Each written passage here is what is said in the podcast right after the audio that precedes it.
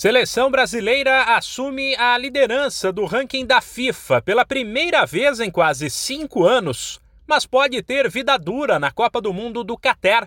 Os comandados de Tite ultrapassaram a Bélgica com as vitórias por goleada na última rodada dupla das eliminatórias, por 4 a 0 sobre Chile e Bolívia.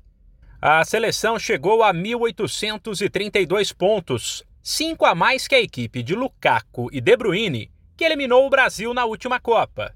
A Bélgica liderava o ranking da FIFA desde 2018, enquanto o Brasil ocupou o topo de maneira absoluta entre julho de 94 e abril de 2001, e depois de julho de 2002 a janeiro de 2007. O ranking da FIFA define os potes de cada seleção no sorteio dos grupos da Copa, que acontece nesta sexta-feira, uma da tarde no horário de Brasília. Os oito primeiros colocados, menos a Itália, que não se classificou para o Mundial, mais o país sede, são cabeças de chave e estão no pote 1.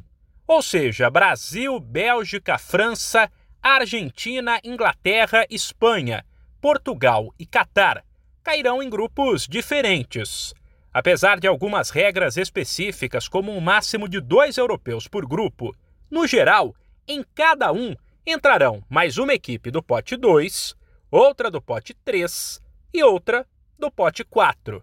Quer dizer que potências como Holanda e Alemanha, que aparecem nas posições 10 e 12 do ranking da FIFA e estão no pote 2, podem cruzar o caminho do Brasil, assim como Dinamarca, México, Estados Unidos, Suíça, Uruguai e Croácia. O pote 3 tem Senegal, Irã, Japão, Sérvia, Polônia Coreia do Sul, Marrocos e Tunísia, e o pote 4, Canadá, Equador, Arábia Saudita, Gana e Camarões, além de três equipes que virão da repescagem. A Copa do Mundo do Catar será disputada entre 21 de novembro e 18 de dezembro.